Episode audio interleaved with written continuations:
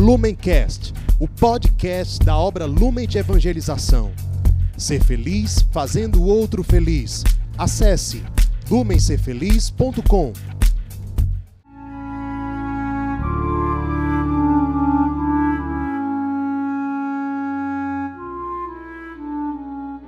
Os santos são sinais da presença do ressuscitado na história. Hoje, dia 24 de outubro, celebramos Santo Antônio Maria Claret.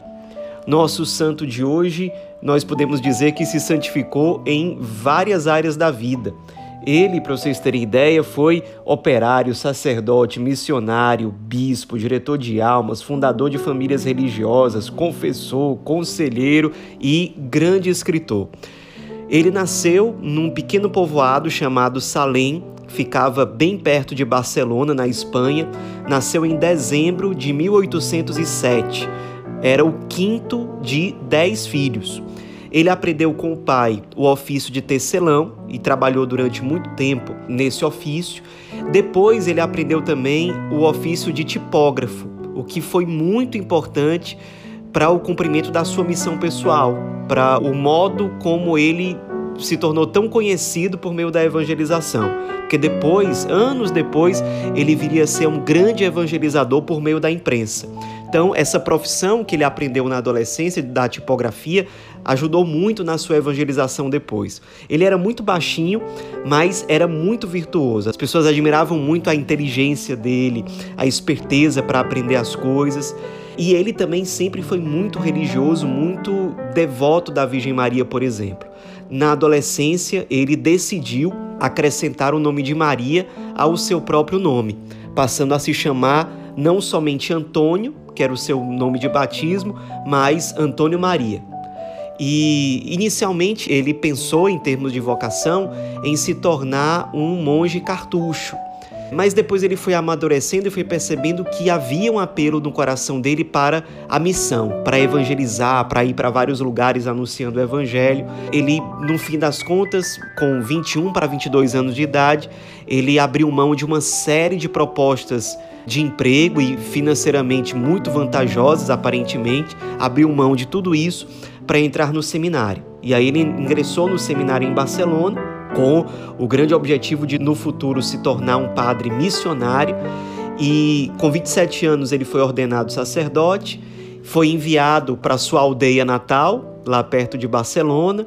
Lá ele começou como coadjutor, hoje em dia a gente chamaria de vigário, depois ele se tornou pároco de lá e passou ali quatro anos se dedicando à evangelização, à cura das almas. Ele já era nessa época um grande evangelizador. Só que ele não se contentava, digamos assim, em ficar só ali. Então ele começou a viajar para outros lugares, especialmente para os lugares mais difíceis da Espanha, onde não havia um sacerdote ou onde o sacerdote tinha muita dificuldade para evangelizar, para viajar. Então ele começou a ir para esses lugares difíceis de evangelizar, tanto na Espanha como nas Ilhas Canárias. E depois de quatro anos na sua paróquia, ele passou sete anos evangelizando de forma itinerante. Ele chegou aí a Roma, fez parte da propaganda fidei, ou seja, de um órgão ligado à Santa Sé para a propagação da fé, e durante sete anos ele ficou viajando por vários lugares, especialmente na Espanha e nas Ilhas Canárias, para evangelizar. Depois ele discerniu o chamado para fundar uma congregação religiosa missionária. Então ele se uniu a cinco jovens padres e no ano de 1849 ele fundou a Congregação dos Missionários Filhos do Imaculado Coração de Maria, que depois passaram a ser mais conhecidos como padres claretianos. E aí esses padres passaram a ter também uma vida itinerante, dedicada à pregação, à organização de missões populares, de evangelização de forma geral. E algo inovador que os claretianos fizeram liderados por Santo Antônio Maria Claret, foi evangelizar por meio da imprensa. Santo Antônio Maria Claret utilizou o conhecimento que ele tinha da tipografia e passou a publicar jornais ou folhetos para evangelizar. Depois fundaram também uma livraria religiosa para vender livros de espiritualidade, objetos de devoção. Depois fundaram outras livrarias, o que era uma coisa muito nova para a época. Foram evangelizando dessa forma. E ali, Santo Antônio Maria Claret estava com tudo, todo o gás evangelizando, à frente da congregação, com vários projetos, até que veio uma nomeação do Papa para que ele se tornasse arcebispo da pequena ilha de Cuba, nas Américas. E ele aceitou o desafio, e era um grande desafio, já fazia 14 anos que Cuba não tinha um arcebispo, especialmente porque era muito difícil ser bispo lá. Havia uma grande rejeição e perseguição, principalmente por parte de certas lojas maçônicas, mas ele aceitou. Chegando lá, a primeira coisa que ele fez foi ir para o Santuário Nacional de Nossa Senhora do Cobre, que é a padroeira da ilha de Cuba, e ali ele consagrou todo o ministério episcopal dele à padroeira de Cuba, a Nossa Senhora, e a partir daí ele passou a desenvolver um apostolado muito eficiente, de muita entrega, apesar de todas as perseguições que ele sofreu. Organizou muitas visitas pastorais, ele chegou lá a diocese já estava muito desestruturada, até porque estava sem bispo fazia muito tempo. E aí, a cada visita pastoral que ele organizava, era uma grande missão que acontecia naquele lugar. Então, durante essas visitas, ele pregava, catequizava, confessava, fazia encontros com o clero, com as religiosas, visitava os enfermos. Ele se interessava muito pela situação dos negros, dos índios, dos escravos em geral, e isso fazia com que ele fosse muito perseguido, porque ele lutava mesmo pela libertação dos escravos. Nessas perseguições, houve alguns atentados contra a vida dele. Tentaram incendiar uma casa onde ele estava, tentaram colocar veneno na comida dele, de fato colocaram, e ele sempre de forma extraordinária, com certeza protegido pela graça de Deus, ele ia passando por todas essas perseguições, por todos esses atentados conseguiu ter um ministério episcopal muito frutuoso em Cuba, restaurou o seminário, pelo seu exemplo, pelo seu testemunho, pelo seu pastoreio, conseguiu trazer muitas vocações para a igreja, fundou várias dioceses, fundou escolas populares, porque tinham muitas crianças pobres em Cuba que não tinham onde estudar, e fundou uma nova congregação, a Congregação das Religiosas de Maria Imaculada, que depois passaram a ser chamadas de Irmãs Claretianas. Foi muito fecundo realmente o ministério episcopal dele lá, embora ele sofresse todas aquelas perseguições. No fim das contas, as perseguições foram muito grandes, houve muita pressão ele acabou voltando para a Espanha, foi para Madrid, mas deixou uma arquidiocese muito bem estruturada, com seminário, com muitas vocações, com um clero muito bem formado, com novas dioceses, com um povo mais fervoroso, com irmãs dispostas a evangelizar, especialmente nos lugares mais pobres, junto aos escravos, aos índios. Realmente foi muito frutuoso o ministério episcopal dele lá. Em Madrid, ele foi convidado pela rainha Isabel para ser o seu confessor e morar no palácio.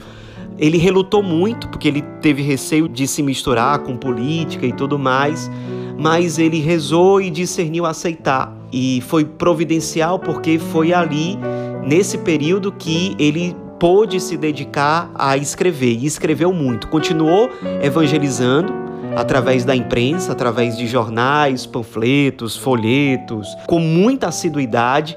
Também se dedicou muito ainda à direção da sua congregação, dos padres claretianos, evangelizando, coordenando os trabalhos, e ele deixou uma fecunda obra em termos de escritos. Ao todo foram 144 livros que ele deixou de profunda riqueza teológica, pastoral, espiritual, moral. Chegou a participar também do Concílio Vaticano I, com uma participação muito importante para a igreja na época. No fim das contas, ele sofreu também ainda com calúnias. Houve vários problemas, conflitos políticos que levaram a rainha Isabel a ter que se mudar para a França. E no fim das contas ele aceitou se mudar junto com a rainha, foi para a França e ali ele continuou o seu trabalho de coordenar, de pastorear, de liderar os padres claretianos no trabalho de evangelização, continuou também de forma muito fecunda os seus escritos para evangelizar e ainda fundou uma academia para artistas. A ideia era evangelizar e formar as pessoas através da arte. Era realmente um santo muito inovador, visionário, muito criativo. No fim das contas, ele, depois de uma vida realmente consagrada à evangelização, através da imprensa, através das missões populares, como grande confessor que foi, diretor espiritual, depois de uma vida consumida, ele faleceu aos 63 anos de idade, no dia 24 de outubro de 1870, sendo, no fim das contas, canonizado pelo Papa Pio XII no ano de 1950. Já antes disso, Papa Pio XI por ocasião da beatificação dele, se referiu a Santo Antônio Maria Claret da seguinte forma: Antônio Maria Claret é uma figura verdadeiramente grande, como apóstolo infatigável, organizador moderno e precursor da ação católica, principalmente por meio da imprensa, na qual não foi superado talvez por ninguém um grande santo, grande evangelizador, que ele nos inspire a evangelizar também de modo criativo, de modo ousado, corajoso, a partir das novas ferramentas que nós temos hoje à disposição para evangelizar, utilizando as artes como ele soube utilizar, utilizando a escrita, utilizando missões populares e não desanimando diante das perseguições sofridas. Nos inspiremos nesse grande santo evangelizador. Santo Antônio Maria Claret, rogai por nós.